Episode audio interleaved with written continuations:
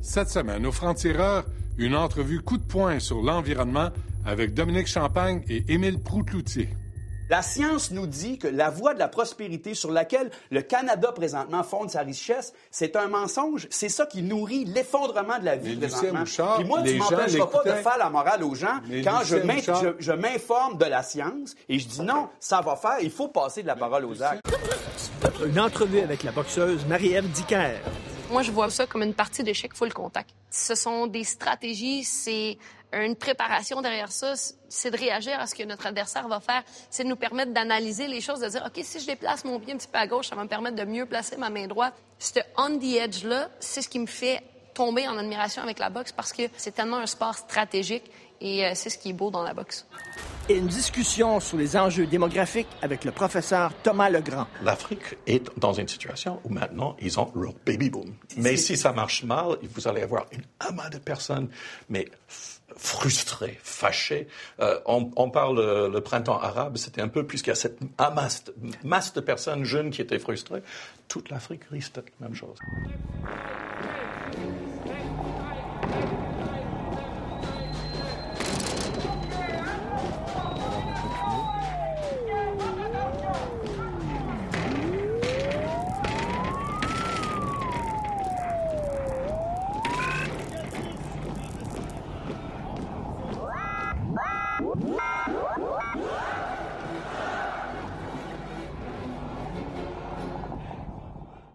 Avant que la Terre explose, on s'est dit pourquoi pas une petite entrevue sur l'urgence d'agir pour éviter la catastrophe environnementale avec Dominique Champagne et Émile Proutloutier.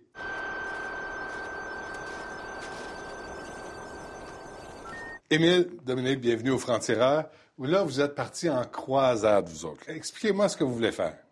Dominique. J'ai un sentiment d'impuissance immense par rapport à la grande inquiétude dont on est les contemporains, qui est l'effondrement de la vie sur Terre. Cette semaine, on nous dit 60, 60 des espèces vivantes en Ouais. 44 ans ont Ouais. disparu. Ouais. J'ai l'impression d'être un artiste berlinois en 1937. D'être Ça s'en vient, là, on le sait que c'est là. Puis on va faire des shows de cabaret en espérant que qu'on peut se divertir du fascisme et de la violence qui est en montée et qui va prendre la place. Or, la nature, la violence de la civilisation marchande, la combustion du pétrole dans la nature, dans nos vies, fait en sorte que là, on est des victimes impuissantes parce que ce lobby-là, on voit l'influence de Trudeau. Le Trudeau est élu démocratiquement sur une promesse de cesser les subventions aux énergies fossiles. Et au- après deux, trois ans, il n'est pas capable, il est sous l'influence et il achète un pipeline que l'industrie ne veut même pas acheter en disant on achète le pipeline puis on va atteindre nos cibles. Et tout le monde sait qu'il est en train de mentir. Tout le monde sait qu'il est en train de mentir. Parle-moi d'une décision de sans dessin. Lors d'échanges parfois acrimonieux, Justin Trudeau a répété que l'environnement et l'économie peuvent aller de pair. On ne peut pas faire un choix entre ce qui est bon pour l'économie et bon pour l'environnement. Ils n'ont rien compris, Monsieur le Président. Moi, j'ai toujours l'air du militant écologiste hystérique, de l'artiste du plateau Mont-Royal qui s'en- s'enveloppe dans sa vertu. Là, j'ai envie d'écouter la science. La raison scientifique de dizaines de milliers de cerveaux après 6000 études nous disent il y a urgence, on est en train de détruire la planète sur laquelle on vit et c'est pas dans 2000 ans, là, c'est pas dans 50 ans. Et eux, ils nous disent il y a d'ici 2030, il faut bouger et le secrétaire général des Nations Unies dit il nous reste deux ans pour agir. Alors moi, le soir Avant que de ça ma- soit irréversible. avant que ça soit irréversible. Et là, il en appelle à la société civile. Il dit, il faut que la société civile se lève. Et là, moi, je le prends au mot. Hmm. Je fais, OK, je vais y aller au bat. Mais là, concrètement, Concrètement, pas en métaphore. Ben, pas en métaphore. Pas en métaphore. La métaphore est concrètement, finie. Il y a un truc qui s'appelle le pacte. Oui. On va pouvoir le trouver en ligne. Ça, ça- ça s'appelle le pacte.ca. Et ça donne des mesures, des actions, OK, des propositions d'actions concrètes que moi-même j'essaie de mettre en pratique. Je ne suis pas parfait, mais j'essaie de me. J'ai demandé à des scientifiques et des auteurs brillants de m'aider à rédiger ce pacte, qui est un truc, je pense, de qualité. c'est de dire, moi, citoyen, à la mesure de mes moyens, dépendant de là où je vis et de, de- de- de ce que je fais, là, je m'engage à changer dra- drastiquement mon mode de vie pour réduire les- mes émissions de gaz à effet de serre. Et en contrepartie, je te demande à toi, gouvernement, de prendre des actions, d'avoir, des actions courageuses, de faire preuve de leadership pour qu'ici, il y ait un une accélération de la transition énergétique. Puis, moi, quand quand j'ai ça, je me dis, mais Colin, moi, je peux en changer plein, là. Parce que. Et, Au et- quotidien, dans oui, notre vie. Oui, puis c'est que souvent, des gens vont dire, oh, mais c'est pas toi, c'est pas le petit geste, c'est le gros geste qui compte. On est donc bon pour se donner des raisons que ce soit l'autre qui commence, puis moi, tant que mon voisin ramasse pas, l'image forte, là, qui on est dans un canot, là, on se dirige vers la chute qui va tomber, là. Puis là, tout le monde attend que ce soit l'autre qui rame. Ça, ça n'a comme pas de sens. Les gens, là, les, les artistes qui viennent nous faire la leçon, que ce soit sur n'importe quel sujet, dont l'environnement, les gens, je pense, sont pas très réceptifs à ça. Moi, j'ai un haut-parleur. Je suis ici aujourd'hui. Le scientifique, là, il passe rarement. Et là, il y a des dizaines de milliers de scientifiques qui n'ont pas la puissance du lobby pétrolier qui nous parlent.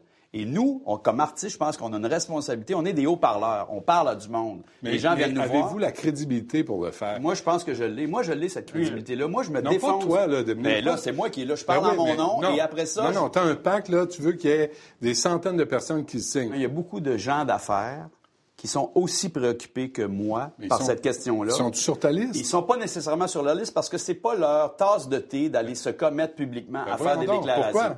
Parce qu'ils font des affaires. Parce que c'est leur mode Mais de c'est vie. ça qu'il leur faut fa- briser, là. Je le sais. Je- je- je- moi, si tu savais le temps que je passe à essayer de convaincre des gens de venir le signer, j'ai Comme des... qui? Comme qui? Guy Laliberté. OK? Hier, je passe une demi-heure au téléphone avec Guy Laliberté, que je connais bien, qui est probablement l'individu le plus pollueur que je connaisse. OK? Il est allé en fusée. On va de- juste prendre l'empreinte écologique Ouais. de, de sa mission sociale en fusée. Guy, il a signé cette- ce pacte-là. Il l'a signé hier. Il dit Je le signe, je suis là. Je dis Là, tu l'as lu. OK? Tu l'as lu. C'est des mots. Le Cirque du Soleil. Moi, j'ai été témoin, là, a, a opéré un virage dans le sens d'avoir une empreinte écologique moins grande. Mais juste ton spectacle là, que tu as Non, mais là, répondre. Laisse-moi répondre à ta question. sans, sans créer son empreinte écologique. Absolument. Il y a pers- personne qui est parfait, Tous les spectacles que tu as générés, là, absolument. les gens qui viennent te voir en voiture, l'avion que les artistes te prennent, toi, tes Ça- enfants ça avec partie- leurs couches pleines de marde dans des couches en plastique, ça crée de la, de la pollution. Le point, là, c'est tu as une empreinte écologique et le deal, le pacte, c'est que tu t'engages à réduire ton empreinte écologique. Il n'y a personne qui est parfait. Moi, je ne me pose pas comme un citoyen parfait. Je fais mon effort. Moi, je voyage le- de, mars à novembre, je, voyage en vélo à Montréal. Puis le soir, quand je finis de répéter à 1 h du matin, ça me tente pas toujours de remonter à côte, mais je, je diminue ma consommation de vent. Je fais mon effort. Tout le monde veut faire son effort. Je suis étonné par le degré d'ignorance. Les gens savent pas qu'ils ont une empreinte écologique. Donc, je pense que... Non, mais c'est les important gens le ce que tu savent, dis. oui, les gens le savent Non, aussi, les gens le savent pas. savent pas par les gens, quand ils lisent le pacte, là, ces temps-ci, ils apprennent beaucoup de choses sur le fait que, OK, mais là, ça veut-tu dire que ma- mon voyage de méditation au Bhoutan, dont je rêve depuis des années, c'est une bonne chose? As-tu besoin d'aller méditer qui- au qui Bhoutan? fait des- qui fait des voyages y a- de méditation? y a- Quel genre de monde tu connais, toi, dans Moi, je connais toutes sortes de monde. Il y a toutes sortes de monde qui viennent dans OK, nos salles. Desmarais va te signer. J'ai pas son numéro de téléphone. Il fait sel pas, ici il que- fait partie- fait pas partie de mon réseau. Mais ce que je sais, par ailleurs, c'est qu'André Desmarais, il a eu des problèmes de cœur récemment et il a eu un kick pour le jardin. Il a découvert tout à coup l'importance du jardinage écologique. Et là, il a comme, il a comme décidé de s'investir sincèrement. Ben, Ça, c'est l'autre affaire. C'est comme Guillaume Lepage qui s'oppose aux lignes de- d'Hydro-Québec à Morin Heights parce que son chalet là. Là, tout à coup, parce qu'on a foré défend- près de ton on chalet, défend- là, vous allumez sur on- des sujets sociaux Oui. parce que là, tout à coup, ça vous touche Absolument. un peu. Ben, c'est normal parce que t'es- on n'est on n'est pas toujours en train de lire tout sur tout. Mais quand la gazière débarque, quand Hydro-Québec débarque, puis qu'on va, on, sous prétexte de, prospérité, on va venir dévierger le territoire où tu habites, on risque de, de contaminer l'eau que tu bois, l'air que tu respires. Tu un instant, qui, qui est maître du territoire? Qui a le droit de vie ou de mort sur le... le on va pas concéder au nom de quoi? De la croissance économique Ça, Dominique, qui est en train de. Oui, c'est le discours. Je suis bien d'accord. C'est le discours, non, mais là, il faut passer de la parole vous aux- aux. Exactement. C'est ça, Votre c'est ça qu'on propose. Votre patente, le pacte, C'est une là, invitation à passer de la mais parole aux d'arrêter les discours, puis les donneurs de leçons, puis de dire voici ce qu'il faut faire. La- Mais quand tu n'as pas la municipalité qui fait du compostage, quand tu n'as pas des, des transports en commun à proximité, tu prends ton char. Bien sûr. Fait mais, que, tu à un moment donné, mais c'est pas une raison pour abandonner. Pas du tout. Moi, j'ai trois enfants et je pense qu'on peut éviter le pire. Et j'écoute la raison scientifique qui nous dit Hey, les scientifiques utilisent un mot ces temps-ci qu'il va falloir qu'on réhabilite, c'est le mot changement radical. OK? Les scientifiques en appellent à ce qu'on devienne des radicaux. On sait et l'industrie du pétrole, là- présentement, est beaucoup plus radicale que je le suis. Puis elle a et plus je de le sais. pouvoir que toi. Je le sais. Alors, a- moi, je me lève debout. Elle a et je plus dis, de ça va politiciens- faire. Elle a plus de politiciens dans sa manche qu'on peut Absolument. tous en avoir, nous Absolument. tous. Sauf que moi, je fais partie de la gang d'irréductibles qui a stoppé l'industrie du gaz de schiste au Québec. On l'a fait avec le, com- avec le peuple. Les artistes ont, ont- ont sonné la cloche. On parle de 20 000 puits. À 100 mètres des maisons, Entre Montréal et Québec, avec le bruit, la poussière, puis entre le fleuve puis la vin, camionnage, le massacre du paysage. à grandeur de la vallée du Saint-Laurent. Et moi, je les ai vus, les marchands de prospérité, débarquer en promettant des jobs. Et Lucien Bouchard, en tête, va nous dire, ça, c'est des gestes de croissance et de prospérité. C'est un mensonge. Mm. La science nous dit que la voie de la prospérité sur laquelle le Canada présentement fonde sa richesse, c'est un mensonge. C'est ça qui nourrit l'effondrement de la vie Mais Lucien présentement. Bouchard, Puis moi, tu m'empêcheras pas de faire la morale aux gens Mais quand Lucien je m'informe de la science et je dis non, ça va faire, il faut passer de la Ben, parole aux gens. Lucien Bouchard a utilisé son statut d'ancien premier ministre au profit de l'industrie gazière. Absolument. Bon, ben là, maintenant, là, tu fais quoi avec ton pacte? On le signe, on le signe pas. Qu'est-ce que ça va changer? Au, concrètement? Moi, je Parce pense que mais François- parce qu'on est tannés, nous tous, d'en entendre parler. La démocratie vient de nous parler au Québec. La démocratie vient de mettre au pouvoir un, un parti politique qui est le dernier de classe en environnement. Alors, qu'est-ce qu'on va faire? On va laisser faire ça pendant quatre ans? Moi, j'ai envie de prendre au mot François Legault qui fait amende honorable qui dit OK, on a compris. Ben nous, on va l'aider à Mais comprendre. On va créer une masse critique. On dit soyons un million à signer le pacte.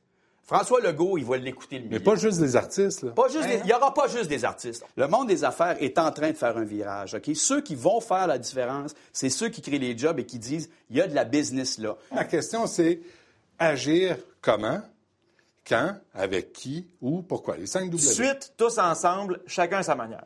On est fait trois, là. Ouais, c'est- Euh, où, où, où c'est, mettons, Où, mais dans où Ça veut dire que pour vrai, tu as posé une bonne question tout à l'heure. Le gars qui travaille, je sais pas, moi, il est en Gaspésie, puis il a une job à 16 pièces de l'heure. Puis évidemment que si lui, ce qu'il reçoit de tout ça, c'est on te tape dessus parce que tu prends ton char, espèce de garnement, c'est c'est pas ça qui doit être reçu, là.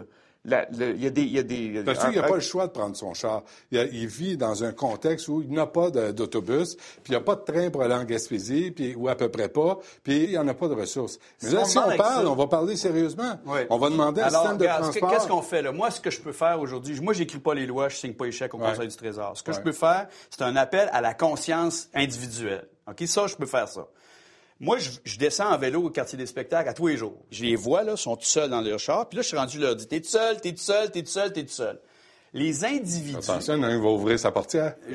ça ça m'est déjà arrivé. Alors, on peut faire un appel à la conscience individuelle de tu peux-tu demander à ton voisin, tu peux-tu organiser pour que, au lieu d'être chacun tout seul, soyez deux par char demain matin? On peut faire cet appel-là. Moi, j'aime bien revenir à cet exemple-là. Mon, mon- mon grand-père est né dans un monde où on pouvait boire l'eau à même le ruisseau.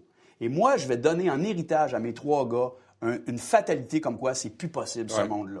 Nommez-moi des gens que vous, voulez voir signer ce, document-là. Le premier, pour moi, c'est François Legault et Justin Trudeau. C'est-à-dire que ceux, et les deux présidents du Conseil du Trésor, ceux qui signent les chèques.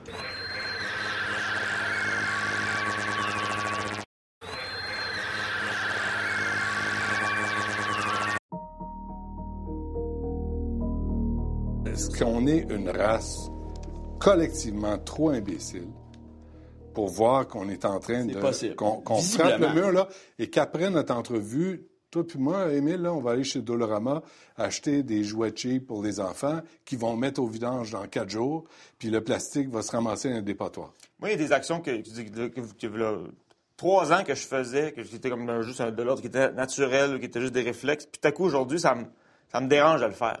À une époque, le monde fumait dans la face des bébés, puis fumait en faisant des opérations, les acteurs. Aujourd'hui, tu vois des films de ça, ça a l'air d'être de la science-fiction.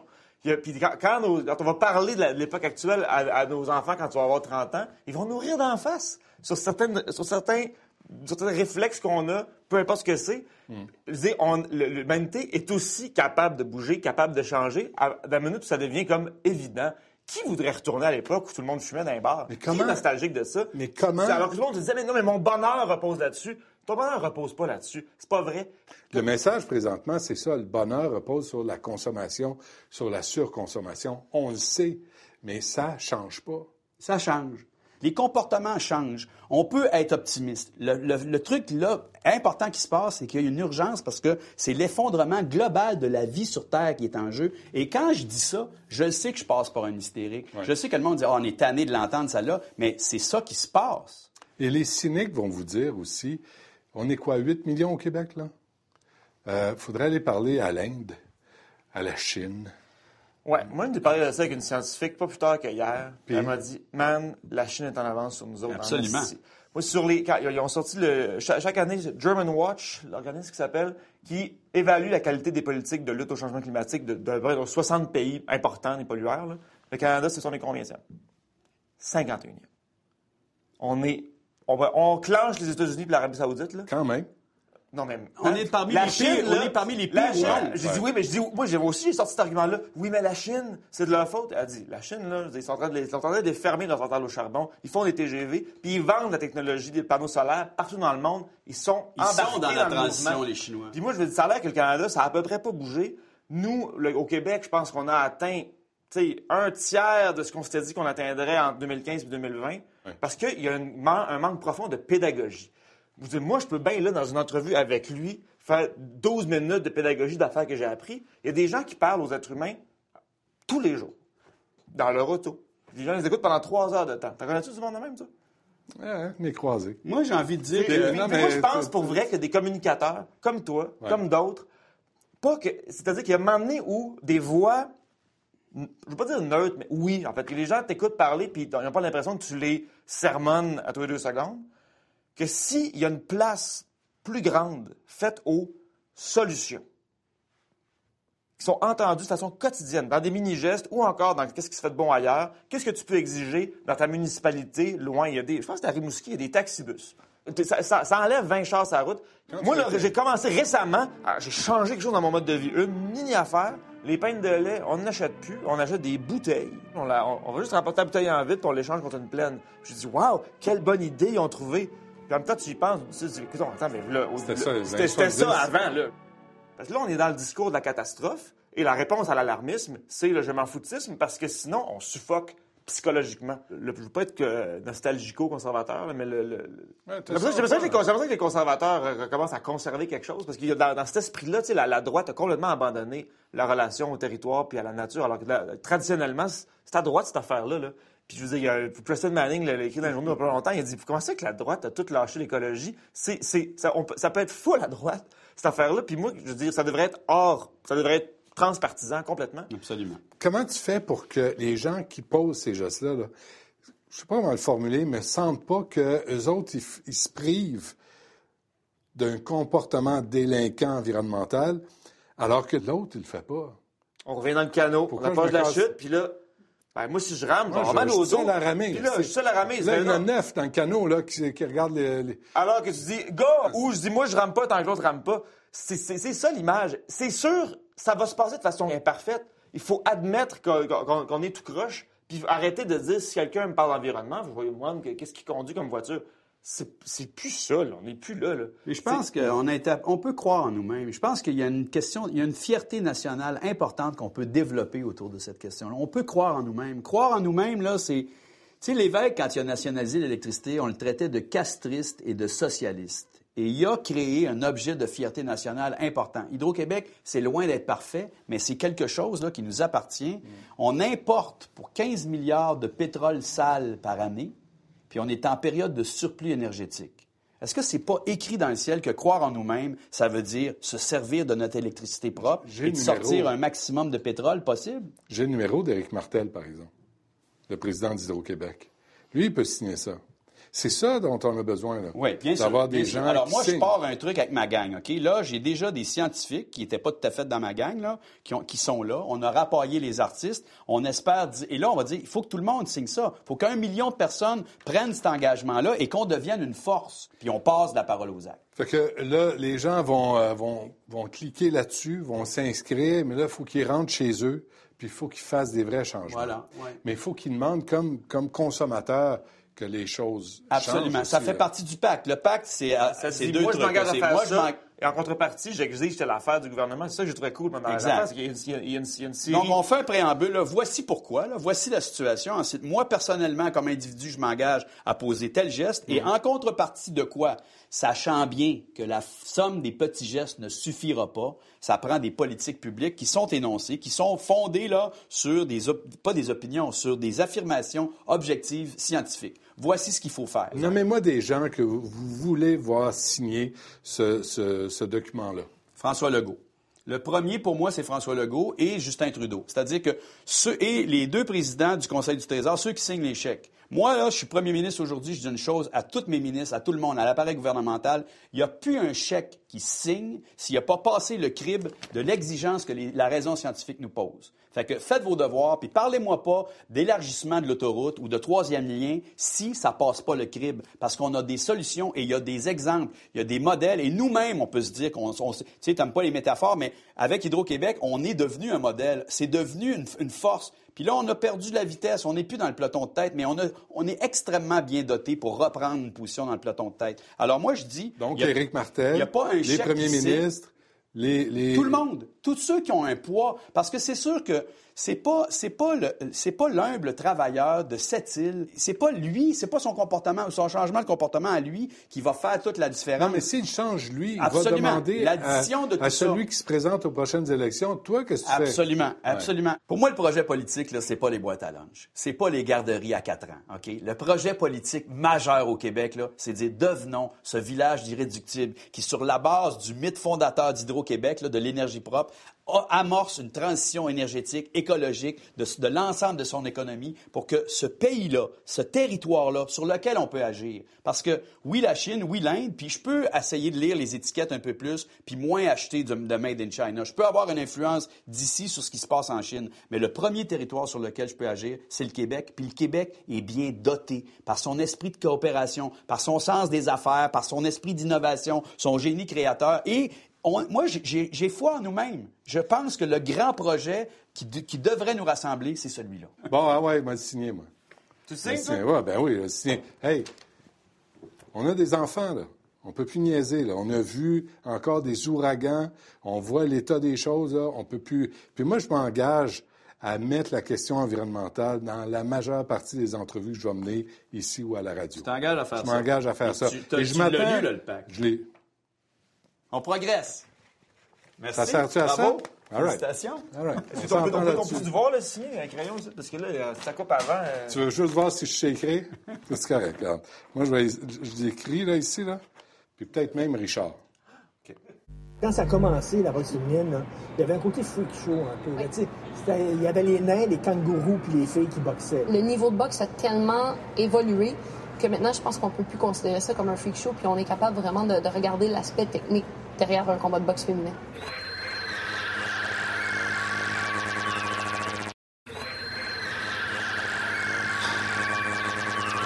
Vous savez à quel point j'aime le sport, toujours en train de m'entraîner, faire attention à mon corps, tout ça, mais j'ai rencontré une personne qui est encore plus en forme que moi, puis c'est une fille, Marie-Ève.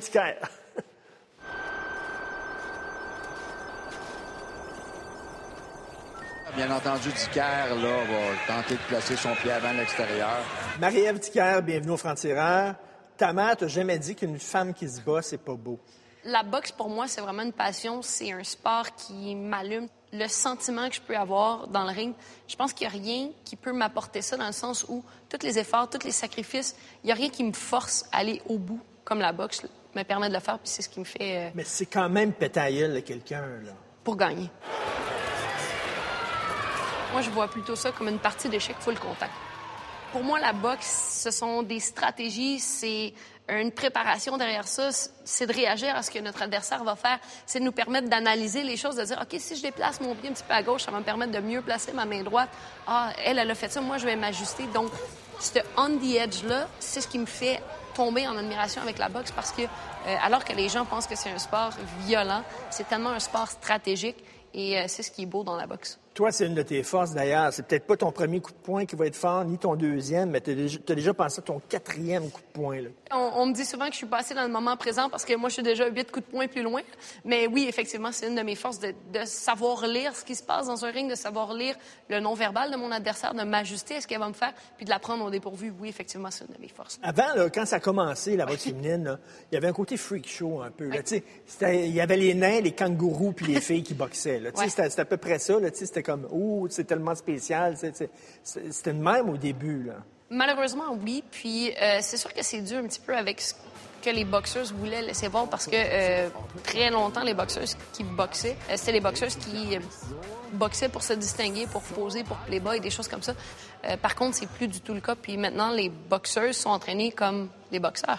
On assiste à des athlètes, on assiste à des femmes qui vont aux Jeux olympiques et le niveau de boxe a tellement évolué que maintenant, je pense qu'on peut plus considérer ça comme un freak show, puis on est capable vraiment de, de regarder l'aspect technique derrière un combat de boxe féminin.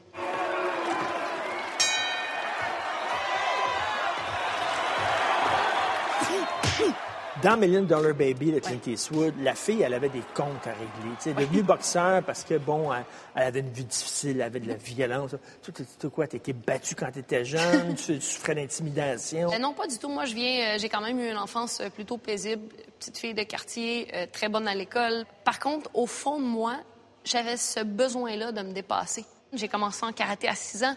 Donc, pour moi, les sports de combat, c'était là où j'avais envie de tout donner. Puis la boxe, c'est ce que ça m'a apporté. Puis maintenant, je le fais en vieillissant, je le fais surtout pour laisser une place à la femme, pour permettre à toutes les jeunes filles qui me regardent un jour puis dire, ben moi aussi, je vais faire un métier que je veux plus tard. Parce que malheureusement, quand un enfant va dire, euh, moi, je vais devenir athlète professionnel, ah, mais pense à un plan B.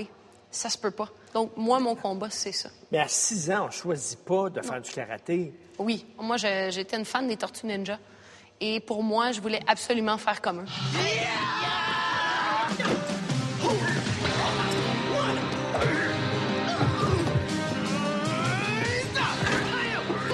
C'est peut-être un vieux mononcle, mais j'ai vu des photos de toi, là. La face ensanglantée, là. M- sais même pas, moi- J'ai de la misère à percuter là, qu'une qu'une fille triple là-dessus. Ne, je ne pas là-dessus. Euh, comparativement à certaines personnes qui vont euh, aller chercher un- une petite fierté derrière ça. Moi, au contraire, je suis très déçue de ce combat-là. Je suis déçue de ma performance, puis je suis déçue d'avoir eu ce, résultat-là, parce que mon but, c'est pas de recevoir des coups. Moi, je veux montrer que je sais bien boxer, puis la boxe, c'est de donner des coups sans recevoir. C'était un combat dans le ring, mais c'était un combat aussi à l'extérieur du ring. C'est un combat euh, pendant lequel ma mère se battait contre le cancer. Puis ce combat-là, je l'ai fait pour lui prouver que moi, je pouvais me battre, puis que je pouvais gagner, puis qu'elle devait faire la même chose. Pendant ce combat-là, moi, j'avais une chose en tête, c'était de gagner. Je n'étais pas capable de, justement, ma force de m'ajuster, de regarder ce qui se passait. Puis ça m'a forcé aussi à remettre les choses en perspective, puis à ajouter un psychologue sportif aussi dans l'équipe. Je pensais que c'était pour les autres, ces, ces trucs-là. Mais c'est ridicule comment ça m'apporte une vision différente par rapport à mes entraînements, par rapport à la gestion de mes combats, par rapport à la gestion de mes coupes de poids. La gestion de tes émotions, Énormément faut que tu sois focusé. focus tout le temps. Justement, ça, c'est quelque chose avec laquelle j'avais beaucoup de difficultés, le focus. Moi, quand je boxais, je pouvais dire ce que les commentateurs disaient sur le bord du ring. Médical lui a fait comprendre dès le début du combat qu'elle a- qu'elle aurait pas de chance. Imagine, il faut que tu mettes les émotions de côté pour être un- une bonne combattante. Sinon, là, De, de mon côté, c'est sûr qu'il y a des boxeurs qui doivent boxer avec leur trip, qu'on appelle. Il y a des boxeurs qui commencent le combat vraiment modéré, puis là, oups, ça va pas bien, puis là, l'entraîneur comme « Ah ouais, allume! » Moi, moi, je suis déjà comme un feu en partant. là. Justement, il faut tempérer ces émotions-là parce que le fait que je suis très, une boxeuse très cérébrale, quand mes émotions prennent le dessus, je prends pas les bonnes décisions. Moi, je veux juste gagner. C'est pas nécessairement envers la personne. Moi, je- peu importe ce que je fais, je veux être la meilleure, je veux gagner. quoi? Ça vient d'où, ça? I was born like that. De- depuis que j'étais tout petite, je, je parlais, je pratiquais mes mots, j'allais me cacher pour pratiquer mon mot, pour pas pour le dire comme il faut du premier coup. Euh, moi, mes notes à l'école, il fallait toujours que ce soit des bonnes notes. Au karaté, toujours la même chose. Mais e- est-ce que tu savais que... Ah non. Quoi? Parce que mon chum, il haïssait quand je fais ça. Quoi? Parce que moi, là, j'aime, j'aime comme trop apprendre les choses. Moi, tu peux pas marcher au musée avec moi, là. Ta, ta visite au musée, elle se finit plus, là. Parce que j'aime tout, puis après ça, je dis, est-ce que tu savais que... Puis là, je suis comme... Ah oui, tu lis tout puis Je lis t'apprends, tout, là. puis j'apprends. Puis là, après ça, je suis tellement contente de partager mes connaissances que je casse les oreilles à tout le monde avec ça. Puis là, je vais dire, le, le cerisier, c'est un arbre japonais. C'est le seul qui meurt avant que le fruit fane. Fait qu'à la place de faner puis de, de plus être bon, il meurt avant. Puis ça, je trouve ça cool. C'est comme, t'es es là, là, puis tu- fais pas comme ça. OK, toi, tu t'intéresses aux cerisiers, tu t'intéresses à l'art, tu t'intéresses à la culture, tu t'intéresses à tout. Mais à l'histoire, je suis une maniaque d'histoire. J'ai même eu une bourse d'études en histoire. Tu sais que tu m'écœures. Mais je pas de bon sens, des gens qui ont tant de talent que ça. Non, mais j'ai pas tant de talent. C'est du. Mais tu Je t'intéresses à tout. m'intéresse à tout. Moi, je je suis pas, je suis pas capable. Moi, si tu veux, dans la vie, me faire fâcher, dis-moi, c'est comme ça parce que c'est comme ça. Tu m'enrages. Moi, il y a un pourquoi, il y a un comment ça. Il faut que tu me l'expliques. Tu as fait du karaté combien de temps? hein? En compétition, j'ai fait de 6 à 12 ans et de 17 à 24 ans. Et combien de prix là-dedans? De championnat? On a arrêté de, de compter à 250 premières places. J'ai gagné 18 championnats canadiens, 5 championnats du monde, de, de ce que je me rappelle. Est-ce que tu parles de challenge à un moment donné quand ça fonctionne euh, super bien, là, puis tu, tu dis, bon, hein? C'est un petit peu ce qui est arrivé, puis c'est peut-être ce qui a fait que je suis tombée en amour avec la boxe parce que Fallait quand que tu recommences commencé... à zéro. Exactement. Fallait que je recommence à zéro, puis je pouvais plus me permettre justement d'être euh, de fêter un petit peu la veille puis d'arriver en compétition puis quand même rapporter parce que c'était plus la même game là. Le 1er Euh, décembre, ton premier euh, oui. combat comme boxeuse euh, pour un championnat du monde. Oui, et je pourrais devenir la première femme au Québec à remporter un championnat du monde en boxe professionnelle. Est-ce que tu te fais venir, mettons, des, des films, des vidéos de la boxeuse que tu vas confronter, puis tu regardes son style, puis tu l'étudies? C'est-tu comme ça que ça fonctionne? Ça fait déjà longtemps qu'on est là-dessus. On établit qu'est-ce qu'on va faire quand elle va lancer tel coup, qu'est-ce qu'on va faire quand elle va lancer Il tel faut coup? que tu la connaisses là, parfaitement sur le bout de tes doigts. Là. Que tu connaisses son style en disant Ouais. habituellement, quand soit un coup comme ça, elle réagit de telle façon. C'est exactement ce qu'on fait. Est-ce que tu aimes ça, ça, cette partie-là? de- C'est la partie que je raffole. Puis c'est vraiment Encore plus fun encore qu'être sur le ring puis de te battre? Non, là? non, non, ça c'est encore plus fun parce que là, je peux le mettre en, pratique. Là, je, je prends tous mes outils, là, on, on travaille, puis quand ça arrive le soir du combat, ben, je prends ces outils-là, puis je les, je les utilise au bon moment, donc ça, c'est vraiment le fun. Est-ce que toi, euh, tu aimerais un, un KO? C'est sûr qu'il y a quelque chose de, de plaisant au chaos.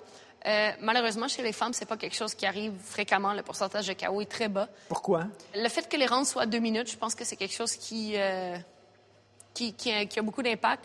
Mais le fait que les rounds sont deux minutes au lieu de trois minutes, là, c'est pas un petit peu, tu sais, quand tu vas manger, puis il y a la table des adultes, puis il y a la table des enfants à Oui. côté, là. Tu sais, tu trouves pas, là, à un moment donné, c'est comme... C'est enrageant. On a essayé d'obtenir des trois minutes. Par contre, c'est une loi. Donc, il faut que le gouvernement intervienne dans tout ça. Et c'est justement, comme je disais un petit peu plus tôt, pour préserver les athlètes qui, autrefois, n'étaient pas nécessairement des athlètes puis qui faisaient ça juste pour le fun, pour éviter des grosses blessures. Par contre, on n'est plus là. Quand j'ai fait le saut chez les professionnels, j'ai fait une, grosse commotion cérébrale au point où on pensait que plus jamais j'allais reboxer. Trois mois plus tard, j'étais toujours incapable de lire d'un écran d'ordinateur tellement que j'avais des migraines, des maux de tête.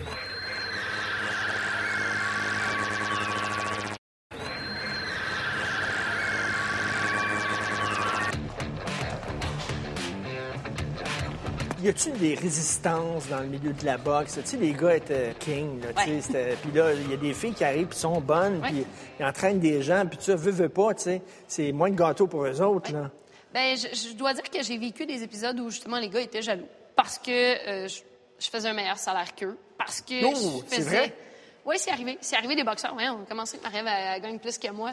Euh, c'est arrivé aussi parce que je faisais des finales. Voyons, une fille qui fait une finale dans un combat, parce que la, la finale, c'est un petit peu mythique dans le monde de la boxe. Quand tu fais la finale, t'es la star.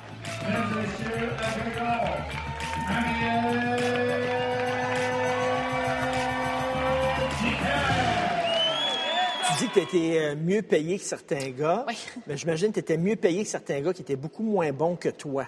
Oui. L'affaire, c'est à force égale, je suis convaincu que tu es moins bien payé que les Je gars. dirais qu'en début de ma carrière, euh, c'est quelque chose pour lequel j'étais vraiment fière de dire que mon contrat faisait vraiment abstraction du fait que j'étais une femme. On me donnait des bourses qui équivalaient à celles des hommes. La marge, par exemple, vient de se creuser quand là, j'arrive en combat de championnat du monde et que je regarde ce que mes compatriotes hommes font. Là, je me dis, C'est autre chose complètement, là. Ouais, on, on est ailleurs. ben, c'est sûr qu'il y, a- il y a énormément de facteurs. Il y a le facteur réseau de télé. Donc, si on est capable d'aller chercher un réseau de télé américain qui va subventionner, c'est sûr que la bourse en écope. Ça, c'est la grosse affaire, hein? Décrocher un contrat dans un réseau de télé américain. Ouais. C'est le rêve de tout promoteur, c'est Ouais. le rêve de tout boxeur. Quand tu décroches ça, c'est vraiment le bon. ton avenir est assuré. Ouais, en business. Financièrement, ton avenir est assuré. ouais. Ça prend quoi? Ça prend des bonnes performances au bon moment, euh, une caméra qui est là comme le prochain combat, c'est Showtime. Je ne sais pas si je vais être en nombre sur Showtime. Par contre, si c'est pas ce soir-là, il y a tous les organisateurs de Showtime qui vont voir mon combat. Peut-être que ce sera le prochain. Est-ce que vous avez des, euh, du trash talk entre filles? C'est arrivé, c'est arrivé des, des adversaires qui me harcelaient sur Facebook, là, des trash talks sur Facebook et tout ça. Mais c'est tellement pas mon type de personnalité. Moi, ma façon de leur répondre, c'est avec le plus beau sourire que je peux faire. Ça a déjà joué dans la, la- la tête d'un adversaire parce que justement, à la Ça les pesée. déstabilise? Ça les déstabilise parce que justement, à la pesée, il y a le fameux face à face. Et justement, celle qui, qui m'harcelait sur Facebook, qui trash talkait, tout ça, à la pesée, moi, je- j'ai fait le plus beau sourire. Et là, elle a dit, "I- I'm not gonna do that. I'm not gonna smile. Et comme, je vais pas faire ça, moi. Et c'est comme si elle savait plus comment se placer. Puis là, elle était comme déstabilisée derrière tout ça. Puis c'est là où je me suis rendu compte que ça jouait dans la tête des gens, là, sans le vouloir. sourit dans le coin. Il y a un côté business Oui. aussi à ça. Euh, il y a des gens qui croient en toi, qui misent de l'argent sur toi. Si C'est pas... ahurissant, ça. non, mais pour vrai, des fois, je vois mon nom dans les trucs mis au jeu, puis je suis comme, ouais, cool. Est-ce que c'est est-ce que c'est de la pression, ça, quand tu vois, mettons, soudainement, là, les gens disent, hey, elle va gagner. euh? Pression, oui et non. Parce que cette pression-là, je me la mets moi-même. Ma mère, quand j'étais petite, elle a toujours essayé de m'expliquer que l'important, c'était de participer, mais ça n'a jamais rentré. C'est pas vrai, ça. Qui se souvient des médailles d'argent là, aux Olympiques? Là? Le premier perdant. Médaille d'argent, pour moi, c'est le premier perdant. Je pense que j'ai plus de satisfaction qu'une médaille de bronze, que tu dis que tu as au moins gagné le dernier combat. Là. Mais la médaille d'argent, c'est ceux, c'est ceux qui, avec lesquels j'ai eu le plus d'amertume, où on m'a vu sur le podium. Comme ça. T'aurais là. t'aurais pu gagner. t'es- T'es pas assez proche, mais bonne chance.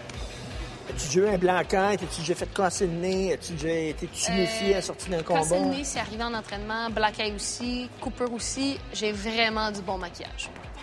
Quand j'ai fait le saut chez les professionnels, j'ai fait une, une grosse commotion cérébrale au point où on pensait que plus jamais j'allais reboxer. Euh, trois mois plus tard, j'étais toujours incapable de lire d'un écran d'ordinateur tellement que j'avais des migraines, des maux de tête. Juste de faire un entraînement, de faire un saut, là, pour moi, c'était difficile. Reste que Ben, c'est quand que même c'est eu- deux personnes qui se tapent sa gueule. C'est quand même ça. Oui, là. mais il y a quand même eu des morts après des marathons. Combien de personnes font des crampes, des choses comme ça, qui se retrouvent hospitalisées après des marathons? Peu importe ce qu'on fait, on va pousser notre corps aux limites. Le sport de haut niveau, c'est ça, c'est de repousser ses limites. Est-ce que vous avez cette pression-là? Ça dit, oui, une boxeuse, mais il faut quand même qu'elle soit féminine. J'ai vu des photos de toi où tu étais en bikini, en costume de bain. T'étais-tu vraiment obligé de faire ça? C'est pour montrer que, oui, je suis boxeuse, mais je suis quand même une femme. Non, euh, ça, c'est les photos de pesée. Les photos de pesée, c'est parce que euh, on se pèse avec ça. Donc, il faut que ce soit le plus léger possible, sinon c'est du poids puis c'est de la sueur qu'il faut que je perde. Donc, les hommes sont en sous-vêtements parce que c'est ce qui est le plus léger. Moi, je mets un, un bikini parce que je me verrais pas être en sous-vêtements. C'est pas le côté chaud, là. Non, non, pas du tout. C'est vraiment le côté pratique. Un bikini pèse 0,2 grammes. Tandis que si je mettais ma paire de jeans et mon chandail, ça me, pre- ça me prendrait un point, tout dépendant, 1,6 à 1,8 livres de plus à perdre et on ne veut pas perdre ce poids-là. Il y a toute une équipe de gens autour de toi qui, leur job, c'est basé sur toi. Ils comptent sur toi. Il y a quoi? Tu dirais quoi? 25 personnes? 20 personnes, quoi? Dans un cercle proche, je dirais 10, large, facilement 20. Là. Je suis pas toute seule dans cette aventure-là. Quand tu te bats, qu'est-ce qu'ils te disent dans le corner, là? après ton deux minutes, là, puis tu retournes dans le corner? là? À l'attente à main gauche, OK? Bien que tu fais, continue une attaque. Le 1-2, 1-2, faut que tu le fasses. là. Mon entraîneur va vraiment tempérer, il va me dire le bon mot. Il- On a vraiment une connexion incroyable. On pense à la même chose au même moment. Puis si je l'ai pas vu, il va me dire Tu te rappelles ça? Je- Ah oui. Là, je veux que tu fasses. Ah, OK, oui. Je te pose une question, mais je sais déjà la réponse. oui. Qu'est-ce qui te fait le plus peur? La défaite. Non? Ben, non, pas la défaite, je dirais la contre-performance. Ça, ça me fait peur. Ça, ça me fait peur, puis c'est quelque chose sur laquelle je travaille énormément. La défaite en soi, je ne veux pas perdre. Mais je sais que la défaite peut pas arriver si je performe bien. La gagnante par décision unanime est toujours invaincue, Marielle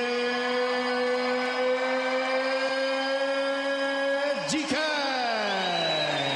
Merci, bonne chance. Merci. Les Blancs occidentaux vont être en minorité, là, puis on va avoir la montée de l'Afrique. La, la- la face du monde va se retrouver totalement changée. Ouais. Et on dit même que un peu l'arrivée de Donald Trump, c'est un peu tous les blancs américains pur laine chrétiens qui commencent à avoir peur, puisqu'ils vont être minoritaires d'ici quelques années aux États-Unis.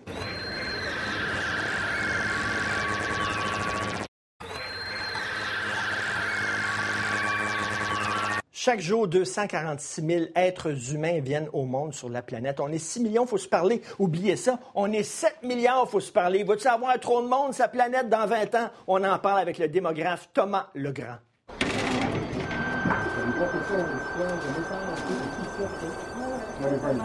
Thomas Legrand, bonjour. Dans 20 ans, on va être combien de gens sur Terre? À peu près 9 milliards.